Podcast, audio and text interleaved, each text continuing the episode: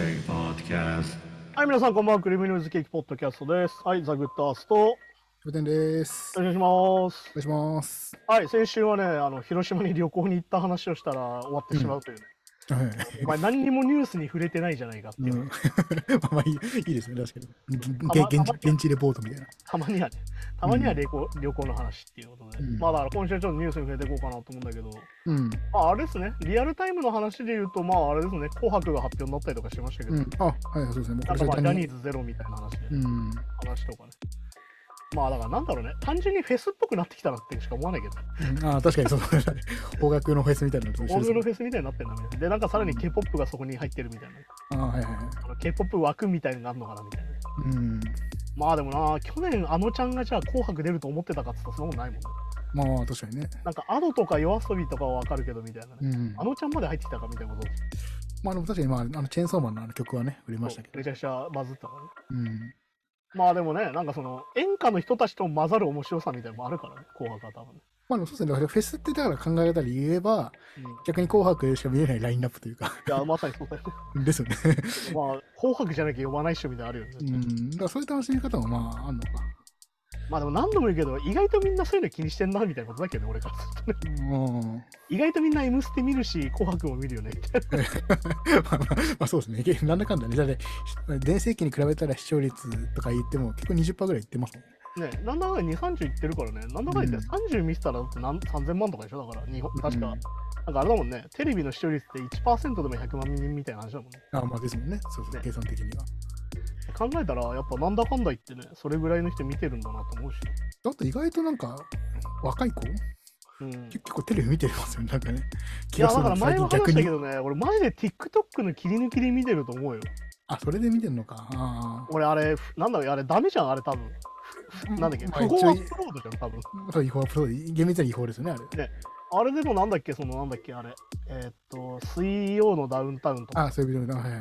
あの辺めちゃくちゃ流れてくるから、うん。あ、そう、そういうってことはあれれで見てる人めちゃくちゃ多いんじゃないかなと思ったりするけどね。あれが宣伝になってんのかだから。いやー、なってると思いますよ、それはね。で意外となんかその僕らって YouTube、僕ら世代というかね、今30代とか20代後半とか、うん。ちょうど YouTube ががっついてできて、はいはいはい。みんなテレビ見なくなった、だからテレビ離れがとか言ってたじゃないですか。だからそれまた逆に もう YouTube も当たり前になってきちゃってて、まあだから単純にネットでテレビ見てるだけみたいなね。まあ、そうかそうか。まあだから TVer みたいなのもね、普通にもう普及してるし、見ようと思えば見れるわけだから、うん。で別にあれ無料なわけじゃん、TVer だって基本的うん、に。確かに確かに。あそうかそうでかなんかまあそそういうもんかなと思ったりするけどね。今今そういうのも視聴率換算してるんでしたっけ？一応なんか視聴数は見てるみたいな話だったけど。まあでもね、NHK なんてそもそも視聴率気にしないで作れる曲なんだから、そこ気にしてんじゃねえよとか思ったりするけどね。まあまあ確かに。別にお前ら俺俺たちから金取ってやってんだからさ、何お前スポンサーみたいなの気にしてんだよみたいな話じゃん。だっていや、確かに確かに。って思ったりしない？でも、とかあれ、視聴率気にする必要ない、どういうモチベーションで作ってんすかね、じゃああれ。いや、でもあれでしょ、なんかその作るべきものを作るみたいなさ、ドキュメンタリーだったら、うん報道すべきものを報道するみたいな話でしょ。もうあれですけどね。あの、あれか、あの、視聴率がさ低いと NHK 内でもう、放送しなくていいよねってなっちゃうってこと？か。まあだからあれでしょ、最近その NHK の料金払いたくねえみたいな話がすげえ出てくるから、うん。なんかそういうのもやっぱ気にしてんじゃない多分。だから、普通だからさ、ああいう、まあ、紅白とか別だけど、うん。なんか別に教育番組みたいなのとかでも別に芸能人ばんま使ってるじゃないですか。はいはいはい。別にあれを視聴率取るんだったらわかるけど、ね、取らなくてもいいのにと思っちゃうけど、そういう。ああ、だからそれはね、あのジャニーズとどういう関係があったかみたいな話もそうだけど、ああ、まあそこにもつながってくるか。そこには普通に接待とかがあるよみたいな話になってるからね。ああね。で、NHK ってギャラいいよねみたいな話だからさ。うん、それは聞きますね。うん。っていう話だったりするからね、そう簡単な話じゃないんだろうけど。に。あとなんですかね。ああ、でもあれですよ、あの、それこそあの旅行から帰ってきてすぐ次の日か。うん。うん。にあれ、ヤングブラッドの単独を見に行ったんだけど、いおお、だいぶハードスケジュールですね。や、くたくただったんだけどね、当日券があるっていうんで見に行ったんだけど、うん。あの、考えたらあれなんだよね、その、同日っていうか、俺がその広島に行ってる間に、あの、うん。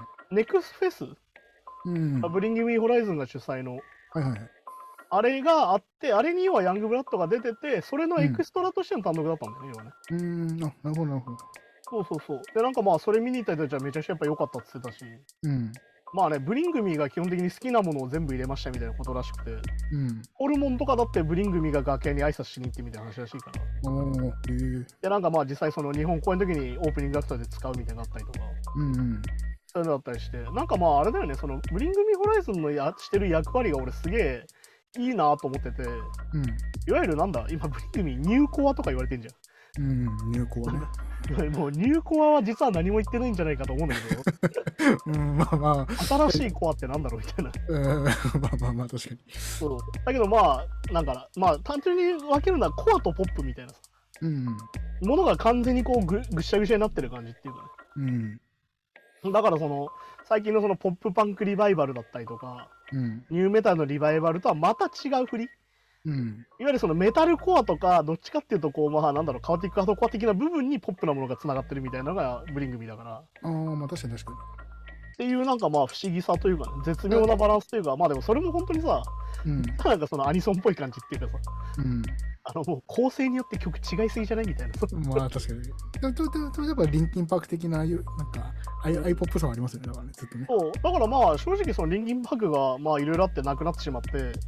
そこのポジションに入ってたのはやっぱブリングミーなのかなと思うし、うん。そのまあその若い子たちのメンタルヘルスについての曲だったりとか、あはいはい。まあ今だったらエモラップとかもいろいろあるけど、それをこう、まあリンキンパークは繋いでたやつをそれをブリングミーがその椅子に座ったかなって感じはすげえしてるかな。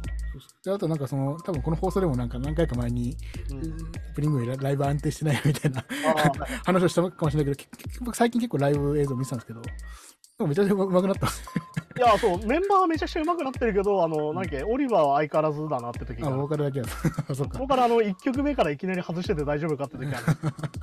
まあでもなんかそれもなんかね、エモさっていうかね、人人らしさだから、うん。何度も言うように俺は上手い方がいいとは一言も言ってないぞみたいなとこあるからね。あ、確かにね。うん下手だとは言ってるけど、別に下手だから悪いとは何も言ってないぞみたいな。結局そのね、熱量が感じられるかどうかですもんね、ライブはそうね。。だからね、ヤングブラッド単独見に行ったんだけどね、うん。まあ、正直ちょっと客員的には寂しくて、うん。あ豊洲ピット半分潰して使ってるみたいな。うん、あーあー、豊洲ピットの半分だ。あ、結構まあ少なめか。まあ、ちょっと1000人ちょいぐらいしか多分入ってなかった。うんまあ、1000人行ってないからぐらいだったんだけど、うん。まあ、平日だからね、月曜日だから普通に。うん、うん、しょうか。がないんだけど。まあ、そんな感じで入ってたんだけど、まあ、でもね、なんだろう、その、俺さ、結構後ろの方で聞くの好きなのね、ライブハウスでも。その、うん PA の前とかにいるの好きなのよ。うん、やあどうしてもやっぱ音が集まるところで聞きたいから。いや、それのあの、裏方やってる人みんな言いますね。あのそうそその耳に慣れてるから。そうだから、いい位置があるんですよね。そうそのあるじゃん。わかりやすくあるじゃん、そういうと。最前列じゃなくて、そうそうそう。なんかあるって言いますよね豊洲ピット半分潰してるとさ、PA 席の前空いてないのよ。うん。だから、しょうがないから前の方にいることになるじゃうん。はいはいはい。ん。で、始まった瞬間思い出したんだけど、うん。あ、そうだ、今の時代みんなイヤモニしてっからステージ近いと音小さいんだみたいな。うん。ああ、なるほどね。もうステージに何もないんだよね。そうか、あの、要は、返しもなければ、そう。そうか、アンプもないから。アンプもないから。ああ。で、まあ、その前座のなんだっけな、あの、なんだっけ、クロムハーツの娘がやってる、まあ、ヤングブラッドの彼女かな、今のね、やってるバンドとか、あと、シックボーイっていうなんか日本のグループうん。というか、なんかあの V 系とトラップみたいなうん。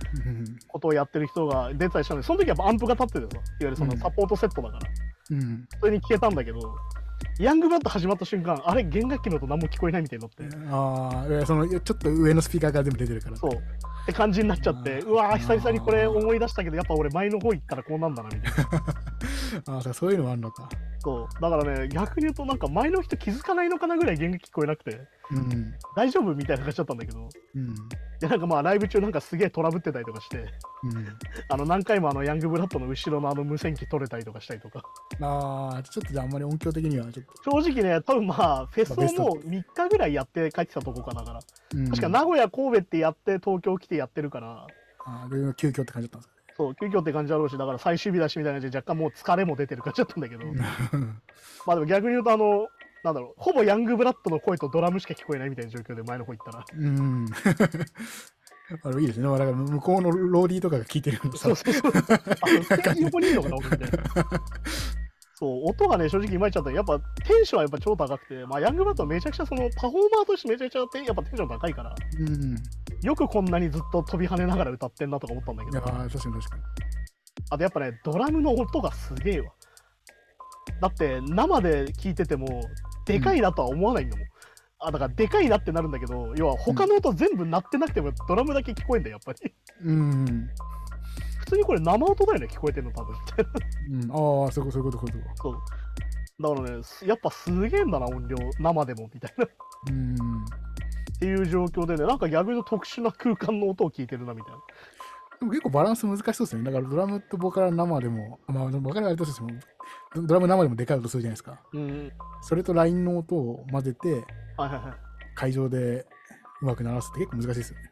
だからやっぱりそのなんだろうなそのギターのアンプの音下がってんだよね今ね、うん。アンプの音を下げてラインのマイクでめちゃくちゃ上げるんだよねだからあーあー、そういうことか。そうそうそっちで上げれば要は歪まないでバーっていわゆる今までで上げれない音まで上げれるからいわとうん。ゆるアンプで拾ってたんだったらマイク上げすぎるとかぶってきちゃうじゃんどうしてもうん。今かぶりゼロで上げれるからそうか、そうか。なんならギターの音量マックスまで上げるんだよ多分ね今ねそれはアンビとかも、まあ、そうか、まあ、実際のアンビよりもリバーブでかけた方が、まあ、ギターは抜けてきますもんね。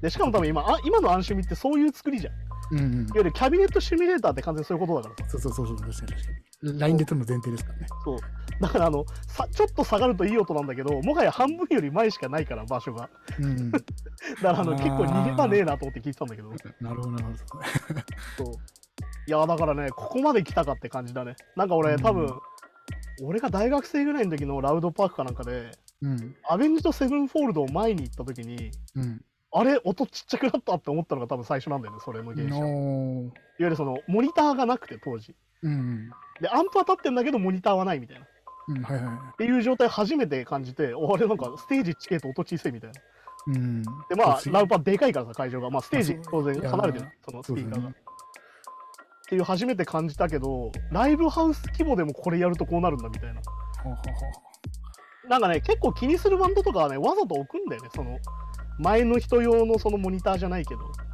うん。なんか Nine Inch Nails は完全にそれやっててなんか音が出るため用のスピーカーが置いてあるらしくて。いわうん。ゆるアンビマイクじゃないけど。それこそ、はいはい。そういうのがあるらしいんだけど。そういう作りになってたりとかして。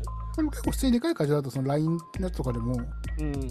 会社じゃなくて、はいはいはい。そのスピーカーがちょっとこの下向いてるって言うんですか、でわかるそのうん。上に繋がってるスピーカーが。はいはいはい。で、あれで別に前にいる人も音聞けるっていうなってるじゃないですか。そうそうそう。まあでもそっか、トイスピーターだとちっちゃいからないのか。そう逆にちっちゃいからないのとあと多分フェスセットで来てるから向こうはうん、ああ、で。かい会場の機材しかなかったんじゃねえかなって気がちょっとすんだよねあ、なるほどね。そのサイズに合わせたやつがまだ。そうそうそうそうだからその俺の中であのサマソニエクストラとかあるじゃんサマソニの後に単独やるみたいな、うん。俺ああいう時に音がいいなと思った試し一回もないんだよね確かに、うん、ああ、なるほどね。要は多分そのスピーカーセットとかもそもそも別で来てるからうん。だからそもそもそれ用じゃねえんじゃねえかっていうかなるほど、なるほど。なんだっけなミューズかなんかが単独の後になんかゼップでやるっつって見に行ったらうん。あの音でかすぎてマジわけわかんないで終わったりとかしたから うん、いや多分アリーナセットで来ちゃってんだろ完全にみたいなー なるほどね。まあ、サイズ大事ですからね、確かに。そうなんかそのそのサイズ感間違えてるよなっていうのたまにあるからうん。そのねサマソニックストラ系は結構多いねそれうん。そもそもその機材で来てないから専用のそうか、そうか、そうか。やっぱなんだかんだ単独が一番音いいのは本当に単独ツアーの時だけだなみたいうん。なのはねちょっと改めて思ったりしたからそれはもう PA の力でどうにもなんないですもんね。なんないかそうそもそも多分あのスピーカーがないみたいなうん、会会場の鳴りと合ってないとかな。まああとねそもそも豊洲ピットがさなりづらいっていうかなんかその吸っちゃう会場だからうん、ああ、まあそうですっけ。うん。なんかね低音が結構ふわーんってなるんだよねなんか坂道ついてるせいかわかんないけど ああ、まあ結構本当にしかも真四角ですしね。真四角、そうそうそうまあまあ長方形っていうのは。はい、ああそうそうそうなんか昔のゼップ東京みたいな形だからそうそう、あれなんか広がって感じじゃないですもんね。そうだからなんかそれもあんのかなとか思いながら、うん。まあでもねあのまあでもライブはめちゃくちゃ盛り上がってたし。うん。そう友達と一緒にいたんだけど友達がなんかその、まあ英語がわかる友達だったからうん。なんかライブ終わって下がるときに5分後に裏に来るからみんな待っててってバーって帰ってったんだけど、予約裏として。本当に待ってたら本当に、ま、みんなの前に出てきて。おー。あのみんなにサインしたりとかしてるのを一番前で見ながらめちゃくちゃサービスいいなみたいな。ああ、ええそしてヤングブラッドめちゃくちゃ可愛いなみたいうん。ななんかもう仕草から何かして可愛らしいな本当に。あそういうのを感じたりとかしてなかなかそういうなんだろうめちゃくちゃファンみたいな行動を俺取らないからーうん。なんかその俺柵の前で見てていいのかなみたいな俺別に T シャツも何も着てないけどみたいな ああ、なるほどね。そう、なんか隣の女の子がめちゃくちゃサインしてもらって泣いてるとことか見て、なんかいいもん見たなみたいな。そうそういうの見たりとかしたかな。確かに。まあ、まあ、でもかっこいいですもんね、ヤングブラッドもね。いや、ヤングブラッドはめちゃくちゃやっぱあれですよ。今のそのなんだ、まあいわゆるそのラウドロックとか、うんあそこら辺を代表するアーティストに多分なると思うしね、うん。なんかまあ、そのなんだろう、その、周りにその演奏も含めてシステムの粗さも含めて若さかなと思ったりするし、うん。まあ、そういうのだったりとか、まあ、まあ、U2 とかで出てないですもんね。まあね、U2 はもう今スフィアですからね、この話はラスベガス。はいはいあれすごいらしいよね。全席スピーカーついてて、それでもう時差がないようになってるっていうね。そうだからあれはだからまさにだからそうですね。どこ行っても同じ音聞けるってそいう。聞けるっていうね。あれはだからもうなんか空港とかそういうもののシステムでもともとできてるらしいから、うん。ああ、なるほどね。そうなんか、もうなんか別のテクノロジーじゃね、それみたいな。確かに確かに。あの、そそうなると、ね、聞く場所によって変わるライブハウスが、あれが当たり前になってくると懐かしくなってくるのかな。もはやそうかもしれない。だからあのね、U2 のエッジがさ、あの人あの、あれなんだよね。あの、唯一 U2 の中でリハの前から会場に来る人で、うん。ローディーと毎日ギターのチェックするんだけど、うん。唯一やるのは会場の音響のチェックらしいんだよね。リレーがどれぐらい響くかとか、リバーブがどのくらいこうなるかみたいなのは、毎回ほ本人がチェックするんだって。ああ、まあ大事ですもんね、ゆずの曲だと確かに。で U2 ってさ、もうずっとアメフトの会場とかなわけよ。うん。で、ずっともうイヤモニしてるだけじゃん、ああいう時ってもうミュージシャンってもう。うん。あもう全部ローディーに任してるじゃん、ああいうああいう大御所ってもはいはう。で、ギター渡せて弾くだけみたいな。い。うんエッチは必ず会場に来て、リハの前にそれやってからやるんだって、やっぱり。ああ、ええそう、それはね、あの、ローディーの動画に載ってるんだけど、やっぱすそこはやっぱオタクだなっていうね。で いつもライブ行ったことないけど、あのエッチのギターは、歪み荒いのに、うん。なりきれいみたいな。いやー、すごいんだよ。俺だから2回生で見たことあるんだけど、うん。やっぱね、CD より音がいい。ええ めちゃくちゃ音が綺麗だし、そのなんだろうな、あそれこそさ、普天ディレイなんて彼が発明したようなもんじゃん。うん、もうあのリズムに合ったそのディレイのうん。組み合わせてこうどんどんフレーズになっていく感じとか、うん。いやーさすがオリジネーターだなってなるもんねやっぱりあーこだわりがすごいです。そう。でやっぱちゃんとコンパクトとそのラックを組み合わせて設定してたりだとか。うん。ちゃんと足元なんだなやっぱりみたいな。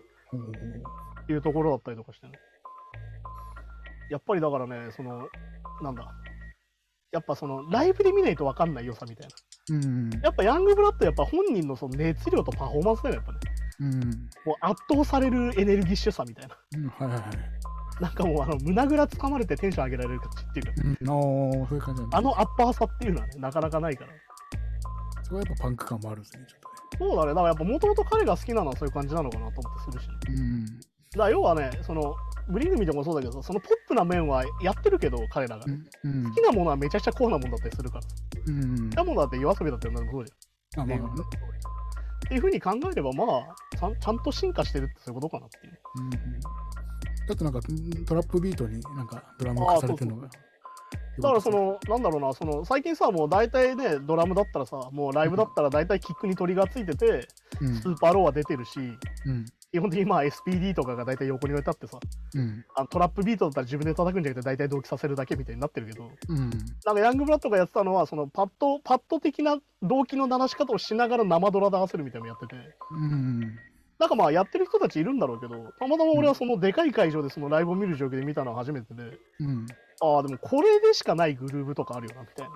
うん。そのトラップビートはこう流れてんだけど、まあ、ハイハットね、いわゆるチキチキが流れてんだけど、そこに普通になんだろう、8のクラッシュとかが鳴った時の、なんか、うんさらにボーンってこう上がる感じというか、はいはいはい。か塊になる感じってのあって、あ、これはもうライブでしか聴けないな、みたいな。うん。それなんかライブの良さそう、なんか。そう。音楽はあだからねんまり、うんうんあんまりちょっとちょっと映えないかもしれないけど。まあだからね、なんだろうな、日本のバンド、まあ例えばブンブンとかよくその動機よく使ってるけど、うん。良くも悪くも上手すぎて綺麗に混ざるんだよね。うん、ああ、まあ、まと違和感なく生とこう、あれが混ざるんだけど、うん。ヤングブラッドとか、まあ洋楽のバンド特にそうだけど、うん。特にとにかく生音がバカでかいから、うん。だってはっきり言ってさ、絶対さ、打ち込みとかの方がでかくなるわけじゃん。音量としてはでかくできるわけじゃん。うん、まあそう、音圧的にはね。そう。なんだけど、やっぱ生音の方がガツンってくる感じになるから、そういうのを考えるとね、やっぱりなんか、その、なんつうの、まあ、はっきり言ってパワープレイだけどさ、うん。まあドラムの音が海外と違うっていうのはそうまさにそういうことかなっていうのが、だから思ったよ。どんだけスネアでかいねんみたいなね。と。うん。キックもでかいと思うんだけど、やっぱスネアだなみたいな。それはもうでかい。前座のバンドと何が違うってやっぱスネアの音量だろみたいな。うん。でさっき言ったさ、近いからさ、生音がひたすら聞こえるわけよ。うん。なんかドラムだけは全然生でいけんなみたいな。うん、おこれマイキングしてない音でしょ、多分みたいな。ースパーンって抜ける感じというか。そうそうそう。やっぱね、不可動でローチューニングでバシーン抜けてくるから、うん。やっぱりこれはもうパワーなんじゃねえかなっていう。私もあれをうまく鳴らせっていうのは、まあ、まあ、これ何回も話してるけど、で電子ドラムで練習するような関係だとなかなか無理なんですね。無理なんだよね、やっぱね。でドラム屋さん聞く聞いたことあるけど。やっぱ鳴る環境っていうのが大事だから、そうそうそうそう。まあやっぱガレージ最強説みたいな。まあそうですガレね。ージドラム最強説みたいな話だから。あれは難しいもんなんですか？僕はあんまドラムやったことないけど、そこまで。どうなんだろうね。よく言うんだけど、その鳴らしきるのが難しいみたいな話すんだよね、そのドラム、うん、そうそうそうそうそう。だからまあよく言うんだけど、その画面を貼るみたいなチューニングでさ。うん。でなんかよくあるのが、その、ローチューニングなんだけど、後ろパンパンに貼るみたいなのは結構その海外のドラマーの動画とか見てると多くて、うん。あの、チュー普通はこねう同じようなこう感じ、張り感にするんだけど、まあ跳ねたりとかまあ、き均等にするって言います均等にするって言うんだけど、大体後ろパンパンにして、ね。上を結構ローにするみたいなうん。うん。のは結構見るかなって感じかな。まあ俺もさ、ドラムじゃないからね、別に専門知識あるわけないで、うんうん。そうそういうのあったりするからね、そういう風に見てもまた面白いかなっていうね。だからやっぱ音作りの差はすげえ感じてんからね。うん。だからやっぱ久々にそういうなんか海外のものを見たんで、うん。なかなか刺激的で、あの俺のクリエイティブがすげえ刺激されて気持ちよかった。うん、やっぱり。ね、生のね、ライブでしか得られないね、クリエイティブさというかね、エナジーがある。うん。ああ、なんか音楽やりたくなったなみたいな。なんかやっぱあるじゃん。楽えライブ見に来てやっぱ俺もがギター弾きたいなとかさ。うん、あー大事大事ですね。ありますよね。あれってやっぱ見に行くしかない気がしてて。うんやっ。ぱあれは YouTube のこの動画じゃ出ないよなっていう。うん。ある確かに。うんあのなんか脳みその奥がね、刺激される感じで。そうなんかやっぱあれはせ感覚的な話だよなと思ってするから。うん。まあ、やっぱモチベーションってやっぱい一番大事ですからね。その創作に何でもそうだけど、そんだけ才能あっても、うん。才能が枯れるんじゃなくて、みんなモチベーションが枯れてやめていく人多いから。いや、基本的にね、俺もそうだけどさ、うん。なんだろう、やっぱりさ、はっきり言うけど、うん。やっぱバンドのいいところってさ、うん自動的に締め切りが来るんだよね。ああ、まあね。はいはい。ライブでやるとか、うん。とにかく人に聞かすみたいな。うん。俺今だからバンドが止まって非常に困ってるのは、うん。何を完成としていいかマジで分かんないっていう。まあそうですね。披露して、そうですもんね。確かにね。で今はねいいろいろやってるけど、だからキャプテンにたまに聞いてもらったりするけどさ、うん。これで完成なんだよねっていうふうに聞かせらんないっていうか、うん。これうどうみたいになっちゃうけど、で、これこうした方がいいんじゃないみたいになると、またそういうのがまた書き直しになるから。うん。らある程度決めちゃってライブするっていうのは大事なのかなって逆に思ったりするね。締め切りがね、作品を生むとかよく言いますけど。いやー、マジでそうだ思うよ。あの、一人桜田ファミリア状態ですよ、ここ2年ぐらい。うん。あの勝手に積み上げて崩して、勝手に積み上げて崩してずっとやってる気がするから。しかもまあ、なんかある程度こう、曲作れるようになってきちゃうと、もう無限に作れちゃうというか、ある意味ね、よくも悪くもだからね、あのネタ表、ネタ帳みたいなのは超あるんだけど、みたいな。うん。じゃあこれあと歌入れたら終わりですねが12曲ぐらいあるみたいな。もうそれアルバムじゃないかみたいな。歌え歌えみたいな。いや、なんかそういう意味では、プロデューサーとか、そういうの大事なんでしょうね。いや、だからやっぱ第三者の視点大事よ、やっぱり。もうこれで OK とか、聞いてもらって、こっちの方がいいとか、判断する人っていうのはやっまあだってね、山でろくろだけ回してたらね、別に作品発表する機会なんかないわけでさ、ぱ、あ そうですね。本当に1000人になっちゃうからさ、そうそう、だから、罪を食って生きるみたいになっちゃうからあ。ああいう山にこもって1000人で生きてるって言うと、あの人たちだって、あの壺売ってるわけですからね。そ うやっぱ山から降りてきてるわけだから、そうそうそうそう、定期的にね。そうっていうふうに考えないといけないんじゃないかなと思うし。ああ、確かに確かあじゃあ一応今週はせっかくなんでニュースに行きましょうね。うん、あ、言いましょう。あのそういうあの歌詞が書けねえからやめた人の話ですよ、そういううん、ああ、じゃあ行きます。はいよし、行きます。はい。ザック・デラロッチャ、ロックの殿堂入りの式典の代わりに、パレスチナ派のデモ行進に参加と。はいはい。レイジー・アゲンザ・マシンのザック・デラロッチャは、ロックの殿堂入りの式典に出席する代わりに、新パレスチナ派のデモ行進に参加したことが明らかになっていると。はいはいはい。で現地時間11月4日にイスラエルによるガザ攻撃に抗議したこの、まあ、デモ30万人集めたデモに参加したとはいはい。まあこれはさ、うんもうあの筋が通ってるっていうか、そりゃそうだよね、じゃうん、なんか一番まさにロックっていうあ。まあ、まさにこの一貫性を問うならこういうことだよね、みたいなね。ロックアーティストだし、しかも自分たちのコンセプトというかね、そのずっと貫いてきたあれにも合ってるしっていう。そう。まあ、ザックにとっては前も話したけど、その、 One Day as a Lion っていうさ、バンドで来日した時も、うん。あの Ibanezのメキシコ工場の待遇が悪いんだっていうのをねうん。あのその人たちが出てきてあの募金して帰ってくれっつっていうぐらいの人だから、ま本当にもう活動家なんだよねあ、まあそうですね。活動家がバンドやってると思った方がよくてかっこいいですね。ロックの殿堂入りの式典を欠席してそっちに行くっていう。でまあちなみにロックの殿堂入り式典自体はもう最初から出ないというのは言われててねレイジに関しては、うん、まあなんか、なんかニュースでもありましたよね。このまあだからまあトンボルロとザックがあんまり仲良くない説っていうのがまあ一応よく言われてるんだけどね、うんそのコミュニケーションが取れてないみたいな話であーほほほで逆にあのトム・モレロの方はあの式典に参加しててさ。うん。でまあ逆に言うとティム・コマフォードもブラッドも出てなくてあの残りの2人、うん。トム・モレロ一人で出ててうん。まあでも逆に言うとねやっぱそのそれぞれの活動スタンスかなと思っててうん。やっぱトム・モレロってねあのめちゃくちゃ政治できる人なのようん。まあもともと議員秘書だったりするからさ仕事がさ、ああ、もうインテリハーバード出身で本当にね、うん。本当に議員秘書やりながらギターやってたみたいな人だから、いわうん。ゆるロビー活動できるんだよねトム・モレロああ、なるほど、なるほゆる根回ししたりとかど。うん。政治家と会って話したりとかする人だからうん。でまあ当然デモにも出てんだけど今トム・モレロ自身もね、このパレスチナのうん。でまあザックははっきり言ってもう活動家みたいな人だからいわうん。ゆるそういうのも嫌だみたいな政治家と飯食うとかないよみたいな、そっかそっか。だから考え方の違い。だから、本当に信念でザックみたいに、もうそういう、もう今、今、デモに参加するんだって人と、逆に俺らの影響力使って、そうやっていこうっていうは発信した方がいいんじゃないかっていう派、ね、派とっていう。まあだから本当に正直、まあみんなこれ読んでほしいんだけど本当にトム・モレロのスピーチもめちゃくちゃやっぱ良くてね、うん。うん、だからこの中でも言ってるんだけどやっぱあのあれなんだよね。トム・モレロもやっぱ停戦しろとガザに関しては、とにかく即時停戦だと。うん。どっちがいい悪いとかじゃなくてとにかくやめろと。うん。っていう話はしててまあだからねあのおこの中のスピーチを一部出すとやっぱ多くのバンド同様ねうん。私たちもさまざまな違った意見を持っているうん。と、ね、ロックの殿堂入りについても俺たちはさまざまな意見がありますうん。だからやっぱり4人が全員こう賛成してここに来てんじゃないんだよって話をしてるし、うんやっぱその5人目のメンバーであるレイジ・アゲンスト・マシンの素晴らしいファンのたのためにここに来たんだと、いわうん。ゆるファンを称える機会でもあるから俺はここに来たんだよって話をちゃんとしててまあ確かにそのいわゆるもう音楽バンドとしての、ね、レイジを好きな人もいるわけですからね。確かにね。でまあ逆に言うとさレイジ・アゲンスト・マシンがロックの殿堂に入ったって認識するのはファンだからやっぱりうん、確かに確か本人たちは変わらないけどファンから見たらあ入ったんだなってなるからっていうのに。で、うん。まあ記念式典としてやっぱ来てるってことだしうん。まあでもね非常にいいこと言っててさあのファンから学んだことは音楽が世界を変えれることができるってことじゃないかみたいうん。な、ね、俺たちの音楽に影響を受けてその結果大きな影響を与えたファンが日々生活してるとうん。だ主催者だったりとか活動家だったりとか、公選弁護人だったりとかね。うん。教師とか。あとチリやフィンランドの大統領っていうのはみんなモシュピットにいたんだみたいな話をする。で実際チリとフィンランドの大統領はレイジのファンだって言ってるわけねうん。であとまああの世界を変えてきたには大工がいてってまあ多分大工のことは多分キリストの話なんだけど多分。こうやっぱもうめちゃくちゃ上手なわけですよやっぱスピーチが、うん。やっぱこのプロテストミュージックが適切に鳴らされることが大事なんだって話をしてて。うん。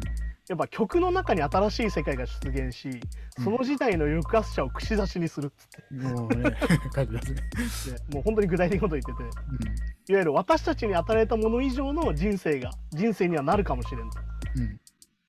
ではそれを示唆する音が聞こえてくるんだとでこれはだからね結構発言が変わったなと思っててザックは結構悲観的だった時期もあってうん。はっきり言ってまあ俺音楽は変わらないよみたいなこと言ってる時期もあったのうん。でこれはまあでも言い方だと思ってて同じこと言ってると思うんだけどザックが言ってたのはうん。音楽で世界は変わらんとうん。きっかけにしかならんとあお前らが聞いてどう動くかだぜってザックが言ってたうん。なでまあるほど。言ってること自体一緒だと思うんだけどまあ今はそうですね。うん。だからより歴史を通して進歩的だったり急進的だったりある意味革命的な方法で世界を変えた人々は、今日見ている人々よりもお金や権力も勇気も知性も想像力もなかったんだとうん。だけど世界を変えたんだとうん。だから世界を変えたのはもう十分だと思いより人道的で平和で公正な国や地球のために立ち上がろうとすることだとうん。いわゆる平均的で日常的な普通の人々が世界を変えるんだよとうん。いわゆる活動家とかが変えるんじゃないんだよとうん。やっぱ俺たち普通の人々が変えるんだよ世界はってうん。それこそが私は今夜称えたいんだって言っててああトム・モレロは本当にすごいですね。別に僕、そのスピーチちょっと見てないですけど、これ聞いただけでもなんかね。ちょっとグッとくるねだからね本当にねあのトム・モレロのスピーチライターとしての能力も超すごいんだけどうん。いやまあ本当にねだから改めて見たらさ分かりやすいけど戦争をやめろって言ってるだけなんだからうん。まあだからそのねパレスチナとイスラエルの関係っていうのはさもう1800年代からずっと続いててうん。非常に複雑だと言われるけど本当に複雑なのかってことなんだようん。人殺しをやめろっつってんだよってことなんだよねまずねまずはね、だからその歴史がどう、まあ、とかいうよりは、まずは、まずは停戦しようぜって話をしててそうもう本当にもうはい人が死に続けてるわけですよ、うん。で逆に言うとさやっぱ日本はさ今停戦協議に参加できてないわけですよ、うん。ね、国連のその会議でも否決側に回ってたりとかさうん。いわゆる棄権したりしてるわけですよまあアメリカに追随まあそうね。なのでまあでも何度も言うようにシオニストとユダヤ人っていうのは別なのでっうん。ていうのも改めて考えなきゃいけないからいわゆるそのでもさ日本でニュース見てるとさうん。そこの説明はちゃんとしてくれないんだよねうん。まあね。っていう難しさだったりとかでも逆に言うと自分から情報を取りに行かないとやっぱり今分かんないからこういう状況って、うんそうそうそう。でもまあ、これ、まあ普通にね、日本国民全員で案外取ったら停戦した方がいいよっていう意見が絶対多いのは確かなんでしょうけど。そう。まあだけどやっぱり政治っていうことで絡んでくるとやっぱりさだってなんで日本がそういう停戦協議に参加しないかっつったらやっうんぱりアメリカさん次第だからですよ結局。まあ、やっぱ軍事的なものに関してはアメリカと逆の意見言えないですもんね。っていうことになっちゃうわけじゃん。でもさってことなんだよね。うん。政治とか言ってっけどさそもそも人が死んでんだよってことを改めて考えなきゃいけないから。そうそうそうそうで本当にさショックなのがさなんかデモをやってるわけですよ日本でも一生懸命なんかイスラエルに行ってデモしてこいよとか言う人がいるわけですようん。うん。いや違うよとうん。関係ないと思ってる国でデモすることによって関係ないと思ってる人が関係なくないよと思うことが大事なわけですよまあまあそうそうそう。それもね、確かにそう。そうで関係ない国からやめてくれっていう声がわーっと出たらやめざるを得ない状況を作れるじゃんってことだけどっうん。ていうことなわけねてか、あとだし、まあ、日本国内でやってるさ、そのいや日本の政治家もちょっと頑張ってそこは言ってくれよっていうメッセージもね。だから逆逆逆になんか日本に向けてやってるって意味も絶対あるから。い、やそうそう。やっぱ国内向けなわけですからそれこそね。いや、そんなイスラエルに向けてのメッセージは日本でやっても意味ねえじゃんって、それはちょっと浅いですよね。いやーさすがにね。てかもうだからこういうものがいっぱい見るからさ。うん、いや、まあ、それは単純にその、うんなんかデモやってて、なんかね、そういうそういうのが嫌いな人いるじゃないですか、なんか。いやでも最近本当思うんだけどさ俺たちの給料が上がらないとかさ増税されてとか話あるけど、うん。あの大事なことうんは、お前たちの嫌いなうん デモとかストライキとか労働組合をちゃんと稼働させないと、うん俺たちの給料上がんないし増税も止まんないよってことなんだよね。そうそうそうそうそう。あの君たちのそのアレルギーはわかるが活動家アレルギーみたいなのは、うん。でもやっぱりトモヒロが言うように普通の人々が動かないと変わんないよってことなんだよ。うん。まあね。まあ、む向こうは、向こうっていうか、まあそれは、まあ、何も活動してなかったら、まあ、向こうは現状維持でいたわけですから。そうだからやっぱさなんでこんな選挙が不平等なシステムでとか言うけど、うんいやそれは勝ってる方は変えないよ。うん。だって勝ってるんだもん。うん、まあそうそうそう。システムを変えたかったらやっぱひっくり返すしかないんだよやっぱり。うん。っていうのはやっぱ改めてさやっぱ考えなきゃいけなくてうん。非常に俺は今やっぱ日本っていうのは権威主義化しててさうん。はっきり言って民主国家じゃないレベルになってきてると思うからてかもともと民主国家じゃないんじゃないかと思っちゃう部分がさめちゃやっぱあるから、まあちょっとそうですよね。うんだからねやっぱこういうまあ日本にスティーブ・ジョブスができないと同時にレイジャー・ゲンスト・マシンも出てこないよねってなっちゃうからさうん。でもやっぱそういうバンドはいるんだけどってことなんだよね多分ねそういうバンドはいるんだけどここまでロックの殿堂入りするようなメジャーさにはなんないんだよねってことだから多分うんまあそれこそだからロックの連動とか、まあ、日本で言ってわかんないですよ。紅白とかそういうのに出れるバンドにはなんないわけですね。どんだけ人気があってもね。っていうことなんですよねコンプラみたいになっちゃうからそう。コンプラでもないんですけどね、本来ね、その政治的なメッセージを一バンドが発信する分には。まあ何度も言うけど俺たちが生きてるだけで政治的なのでうん。だあのよくさなんだろうなコンプライアンスとうんポリコレっていうその4文字言葉にした瞬間うんやっぱり意味がもう崩れてるよねコンプラポリコレね、確かにね。だってさ人を殺すなって言ってるのがコンプラなの いや、まあね、本当そうそうそう。自由に生きろって言ってんのがコンプラなのってなるじゃん。うん。お前ら悪いことするなって言ってんのがコンプラなのみたいな話だけど。うん。っていう、要は、やっぱね、アレルギーだと思う。要は、言うこと自体がダメだと思ってる感じ。うん。でも、やめてくれって言わないとやめてくんないようなんだよ、やっぱね。改めて。うんだからそういうところだからね、やっぱそういうところは考えるべきだし、まあ逆に言うとね、なんかその自分たちのいる立場、うん。要は言わなくてもいい立場にいるってことは、うん。自分が恵まれてるってことを改めて感じてほしいんだよね。まあそうですね、確かに確かだって今増税されようが、給料上がらなろうが、関係ねえやって人たちもいるわけじゃん。に。うん、まあまあ確かに。あ上がんなきゃいいなぐらいの人もたくさんいますよね、それはね。そうだけど、それじゃもう持たない人がこれだけ出てるってことだからね、うん。支持率とか見てるとさ。まあそうそうそうそう。え、だってそうです。だって、可処分所得がね、上がってないわけですから、それはそうなっちゃいますよね。いやー、思いますよ。どこ行ったって何でも高いなと思いますしね。うん。もうあのフルーツジュースが160円超えてますからね、1リットルね。うん、いやですよね。私、まあ、あと税金とかも、変な話、時給1000円のバイトとかで、まあ、し週5で8時間うん。ぐらい入っただけで、まあ、月4万円ぐらい、まあ、その税金と社会保険料とかいろいろ合わせてですけど、4万ぐらい取られるんですよ。4万って40時間なんですよ。労 ね、労働時間。それは、ただ働きだと思えばいい。そう、しかも24時間働いてねっていうね。そうそうそう、だから今週、週5で8時間だったら、週5、1週間、うんほぼ自分の可処分所得にならない分を払ってると。これが正しい正しいのかどうかという。でね、またそこでもう一個ステージがあって、うん増税やめろって言った時に、うん。社会保障削れって人たちがいるわけよ。ああ、まあそっちの話もいますね、確かで、そうなっちゃダメだと思うわけよ、俺はね。に。うん。社会、だから逆に言うと税金払うんだったら社会保障をちゃんとしてよなのね。うん、あ、そうちゃんとしてないよねってことはなんでかというと、いわゆるぐ国防費が倍になってるわけよ。うん。で、あの、世界第5位とかになってるわけど、国防費がね。うん。あの、それやめてくんないなんだよね、どっちかっていうとね。まあまあそうですね。そうそうそう世界5位なんですね。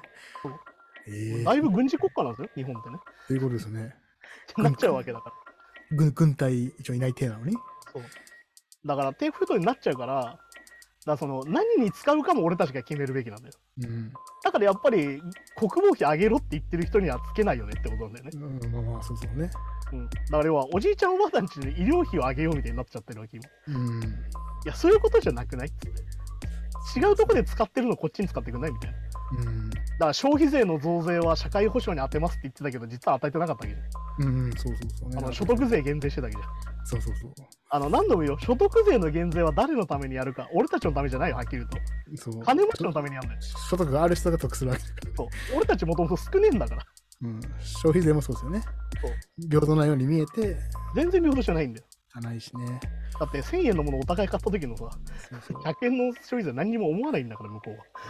でもそうそういう時に、でもそのいわゆる経営者目線じゃないけど、まあでもね、いろいろやっていくには給料上げちゃうと人件費がかかってとか言う人いるけど、それも本当かとかいう感じか。だってわかんないです。アベノミクスの時って景気良かったじゃないよう考えたら、今考えたら。まあ、デフレだったからね。デフレだったから。でもその時のお金は、いわゆる企業が溜め込んで、ででコロナ禍になってやばいってなったら、まあ、いわゆる非正規非正規の方から首切ってって、でさらに今、円高になって、円安か円安になって困ってるよってなったら、今度はお金払わないから人手不足っていうなってるっていう。だまあ、から、逆に言うともう30年間実は下がってたんだよね。うん、実は景気良くなかったっていうね。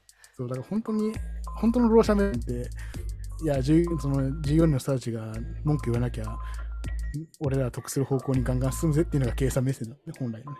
そうまあ、だから俺はさ、シンプルに言うけど、仕方ないよねじゃないんだって、本当はね。あの経営者っていうのは、はっきり言うよ、うん。1分でも長く、うん。1円でも安く働かせたわけ。そうそうそう。まあ、まあ、そういうものですよね、ビジネスってね。それとして、俺たち労働者は、うん。1分でも短く、うん。1円でも高く、早く帰りたいのよ。そうそう。そうそうそう。まあ、本来そういうための交渉のために、ああいう、なんていうの、まあ、ストライキだったり、デモイキだったりとか、労働組合が。組合があったりとかってあるけど、まあ、なかなかね。ら労働組合がなくなっちゃってるから、賃金安いんですけどって代表している人がいないわけよ。うん。だから逆に言うと、労働、あの、賃金安いんですけどって個人で言いに行くと、はい、お前クビって言って終わりなわけよ。そうなんですよね。あ逆に言うと、これが労働者の8割が給料上げろってデモをやれば、ストライキをやれば、そうそうそうそう。その工場回んなくなるから上げるしかなくなるじゃん。うんそうそう、本来ね。これ悪いことじゃないからねみんな言っとくけど。確かになんだけど本ストライキは悪いことじゃないんだよ。当、うん、俺たちの権利だから。っていうことなんでねそこを改めてねなんだろうな。もうあれですよ。基本の木ですよ。うん、ねレイジー・アゲンスト・マシンの歌を聴いてください。革命起こせって言ってますから、うん。これを聞いてモッシュするってことは俺たちは革命を起こすべきなんですよ。うん、っていうのをね改めて感じてほしいのでいぜひテスタファーしてほしいのね。降りてきてほしいのでうんそういうものがねはいそういうものを考えるといいんじゃないかなと思いますよだからこうやってねあの先週はね、本当ただ観光の話をしましたけど、うん。社会ではそうなってるっていうね、ことなんで、そういうことを改めて考えるべきなんじゃないかなと、はい、思いますね。はい、そんな感じで今週はここでありがとうございました。また来週です。さようなら。さよなら。